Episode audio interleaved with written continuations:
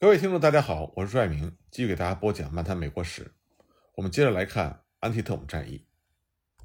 我们上次讲到，北方联邦的右翼和南方邦联军的左翼打了难解难分。那么再来看看北方联邦军在中央部分的突破。萨姆纳军的两个师在一条低洼的农田道路上，就闯入了一条南方邦联军的防守战线。此后呢，这条路。就以流血巷闻名，在那里，南方军拼命的死守，他们倚仗着挖好的壕沟，抵御北方军三个小时之久，直到北方军的两个团从侧面发起了进攻，这才把南方军赶走。这就使得南方邦联军的中央防线大门洞开，这对于南方军来说非常危急。当时，一名南方军的将领就写道：“在这个局部战场上。”没有任何南方邦联的步兵部队能够再顶住一场凌厉的攻势。北方军的军官们也有不少人意识到了这一点。朗斯特里特将军部下的一名炮兵军官就写道：“当罗斯旅离开这条低洼道路的时候，罗伯特里的军队已经毁灭了，南方邦联的末日即将到来。”当时，富兰克林将军部下尚有第六军约八千名胜利军可以实行突破。所以他请求麦克莱伦让他放手大干，但是呢，麦克莱伦被上午发生的血腥战斗所震惊，担心会受到一直他认为在数量上处于优势的南方军的反击，所以呢，他就以发动攻击未必审慎来拒绝了富兰克林的提议。稍后，另外一名北方联邦的将领也力劝麦克莱伦派遣富兰克林军的一个师和波特的第五军的两个尚未使用的师。穿越实力削弱的南方邦联军的中央防线，但是麦克莱伦再一次拒绝了。我们再来看看北方联邦左翼伯恩赛德的情况。麦克莱伦整个上午反复命令伯恩赛德让精锐的第九军向前推进，渡过安提特姆河，击退南方邦联军的右翼。但这个行动说是容易，做是难，因为这个防区河上的唯一桥梁。正处于南方邦联军炮兵和步兵的严密控制之下，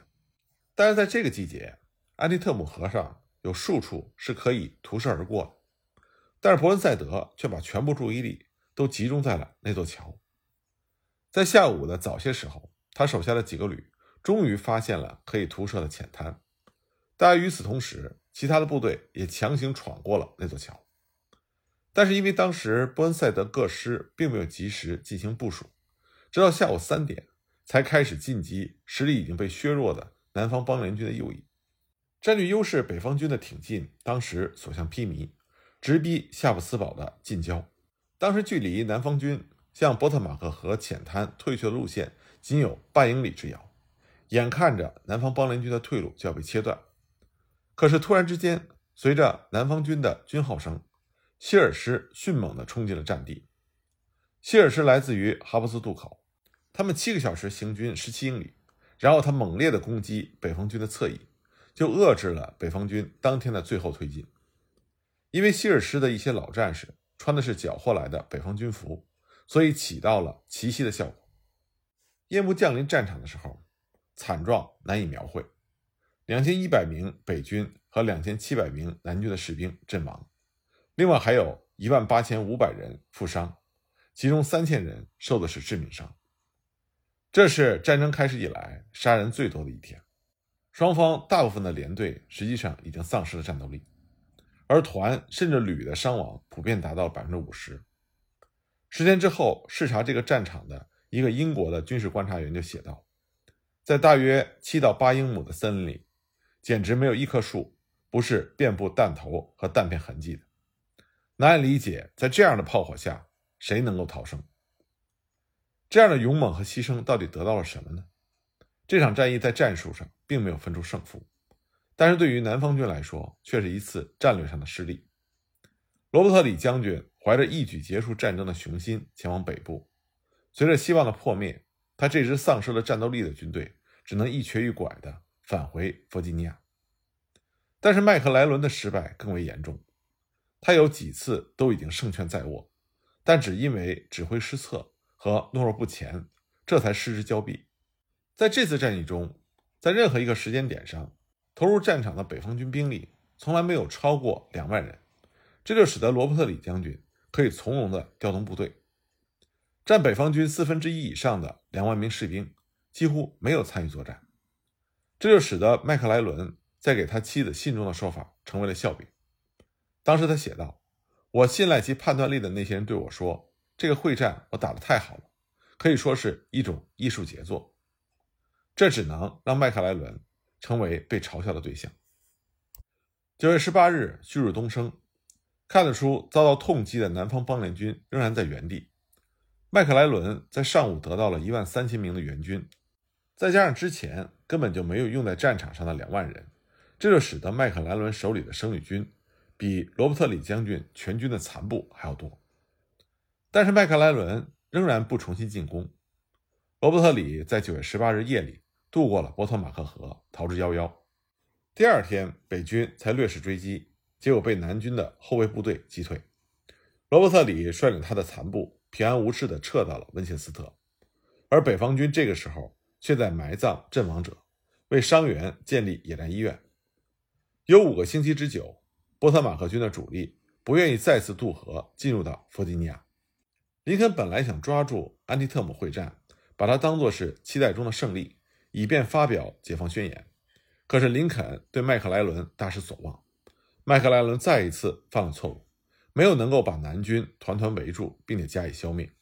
不过这个时候，林肯的注意力并没有在麦克莱伦的身上，因为西部的战局又处于危急的关头。一八六二年五月底，伯雷加德从密西西比的科林斯撤退之后，他在杰斐逊·戴维斯眼中的声望已经大为下降。戴维斯就任命了布拉克斯顿·布雷格取代伯雷加德，担任南方军密西西比军的指挥官。七月份。布雷格将该军划分为三个部分，他留下了一万六千人，由范多恩指挥；另外一万六千人由普莱斯指挥，防守密西西比州。他率领剩下的三万人，通过铁路线抵达了查塔努加，支援史密斯的一万八千名南方军，防守田纳西州的东部，以抵御正在推进的比尔指挥的俄亥俄军。虽然北方联邦军只需再走四分之一那么远的路程，而且早在六星期之前就出动了，但是因为布雷格使用了铁路运输，所以呢，他在比尔抵达查塔努加之前就已经捷足先登了。比尔的难题也说明了在敌方领土上铁路后勤的困难情况。在此之前，西部的北方军主要是依靠水路获得供应，但是1862年夏季的干旱迫使比尔。只能依靠铁路。当他通过阿拉巴马北部向东行军的时候，他只能重新修筑铁路。而游击队的袭击让他一向比较慢的行动更像是蜗牛爬行。比尔是一个像麦克莱伦一样的民主党人，主张软性的战争。他不愿意残酷无情地对付南方的游击队，也不愿意依靠南方农村来供养他的军队。当他在七月份迫近查塔努加的时候，他开辟了一条通过纳什维尔到路易斯维尔的新的铁路供应线。不过，他的烦恼才刚刚开始。南方骑兵将领内森·弗雷斯特、约翰·摩根他们发动了骑兵袭击，屡次切断了比尔的铁路线，阻滞着比尔的前进。而倒霉的北方骑兵几乎无力抵抗野蛮凶悍的南方骑兵，因为南方骑兵是依靠农村生活，发动了成功的袭击之后。就会混入到当地的村民中间，所以很难追踪。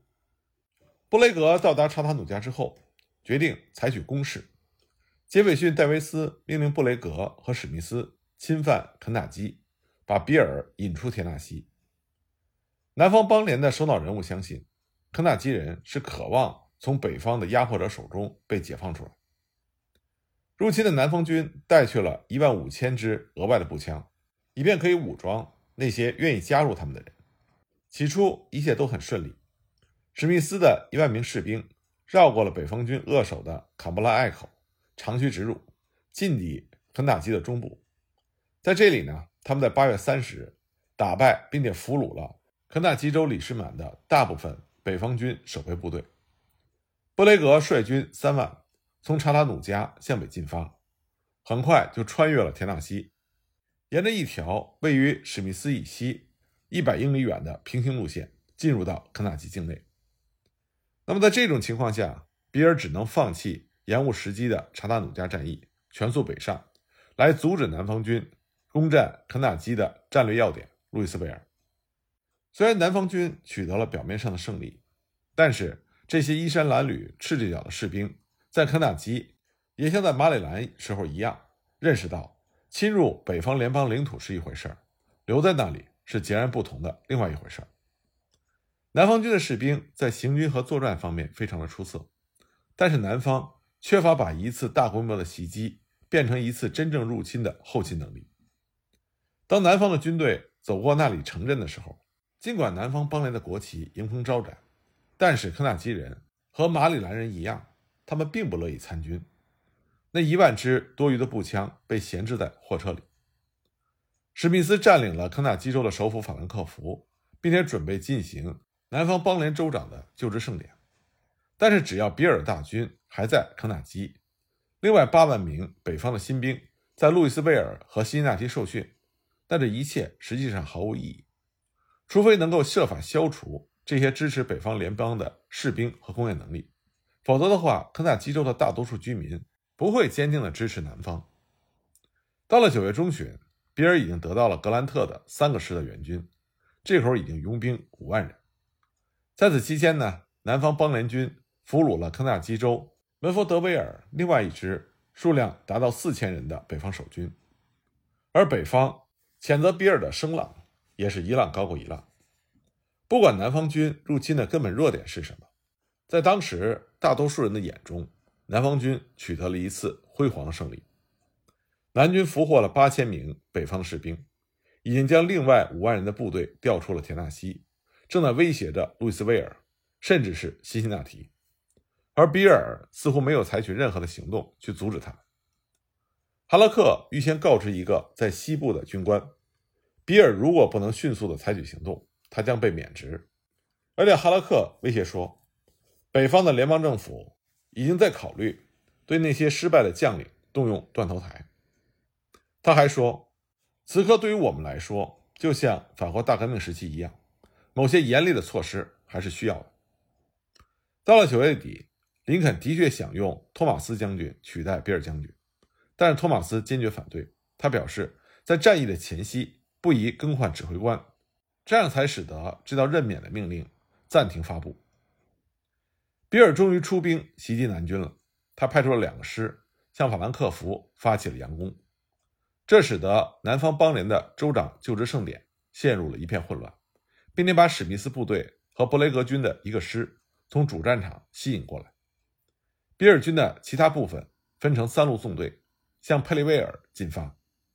而布雷格在那里集结了他的剩余部队，准备迎击。接着而来的战役准备工作就受到了寻找水源的影响，因为当时处于旱季，除了较大的河流之外，干旱让所有的水源都干涸了。北方联邦的一个军绕道去寻水。这个时候，另外一个军的先头部队在十月七日的黄昏抵达佩利维尔的时候，他们立刻就发起了进攻，企图控制该市西南两英里的多克特河，结果没有成功。不过在第二天拂晓，菲利普谢里登市的一个旅发起了攻击，不仅占领了那条河，还攻占了河岸边的高地。当然，谢里登年仅三十一岁，身材矮小，还是个罗圈腿，但他具有不屈不挠的意志和冲劲。在他攻占并且据守高地，打退了一次反攻之后，比尔军的其他部队排成了纵队，进入到左右两翼阵地，这就形成了一道六英里长的战线。不过这个时候，战场的主动权已经转移到了南方邦联军的手里。虽然当时在战场上他们只有一万六千人，相当于北方军的三分之一，但是南方军的统帅布尔克将军，他就向北方军的左翼发起了全面进攻。他只留下了两个步兵旅和一个骑兵旅，来防御联邦军的中央防线和右翼。那南方军进攻北方联邦左翼那些缺乏训练的部队，守军根本来不及抵抗，后退了一英里多，还被击毙了两名将领。不过谢里登他也抓住了战机，他反击正面缺乏战斗力的南方邦联军，迫使他正面的南方军后撤了两英里。于是到了黄昏的时候。战场北半部的军队逆时针的调转了四分之一的一个大圈儿比尔军右翼的那一半根本就没有参战，因为风向和气候的问题，他们什么都没有听到，甚至都没有觉察到左面的两英里之外正在进行一场激战。由于同样的理由，比尔本人也是直到下午的时候才知道战况。那些交战中的军队，包括北方军两万三千人，南方军一万五千人，伤亡颇重，四千二百名北军和三千四百名南军阵亡、负伤或者失踪。比尔打算在第二天清晨倾全力投入攻击，可是布雷格已经发现情况危急，所以呢，他在夜间悄悄地溜走了，和史密斯的部队会合。不过，即使是联合起来，这两支南方军的数量仍然少于北方，而且他们还缺乏供应品，还有大批的伤病员所拖累，所以布雷格心灰意懒，决定撤离肯塔基。而比尔呢，仍然是用兵怯懦。尽管掌握着大好时机，却没有继续进攻已经撤退的南方军。布雷格做出撤退决定的另外一个理由是发生在距此三百英里远的密西西比的北部的一系列战斗。在那里，范多恩和普莱斯统帅了人数不多的南方军，他们的任务是阻止格兰特增援比尔，而且如果可能的话，进攻北部，和布雷格的进攻相配合。但是格兰特。和罗斯克兰斯使南方军的这两个目标都落空了。九月中旬，普莱斯占领了密西西比东北部的埃尤卡。格兰特当时想出了一个方案，要围歼处于两支即将会师的北方军之间的一万四千名南方军。当时，罗斯克兰斯率领着九千士兵从南方开过来，而爱德华·奥德将军麾下的来自密西西比军的八千人也从西部。沿着铁路线逼近，然而把这两支分隔的部队在战场集中起来的困难程序出了岔子。在没有无线电通讯的情况下，这种事屡见不鲜。罗斯克兰斯姗姗来迟，并在九月十九日遭到了普莱斯的袭击。但是呢，罗斯克兰斯坚守住了阵地，而同样是因为气候和风向的原因，奥德并没有听到战斗的声音。当天晚上，普莱斯觉察到。他已经陷入到北方军两相夹击的境地，所以他沿着一条还没有被封锁的道路逃了出去，和西面四十英里处的范多恩会合。因为战机已经消失，所以北方军也折返柯林斯的基地。那么接下来的战况如何呢？我们下一集再继续给大家讲。